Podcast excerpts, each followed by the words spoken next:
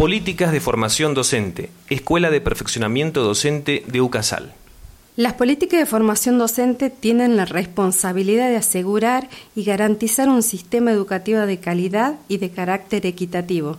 La formación docente debe generar una cultura de la autoevaluación que permite interpelar las prácticas profesionales en los diversos espacios escolares y en función de la diversidad de sujetos que transitan actualmente en nuestras escuelas.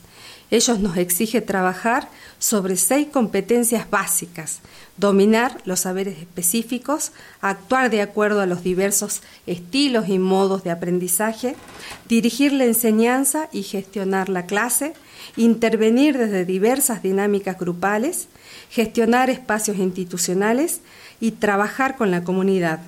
Así también el compromiso constante con su formación continua.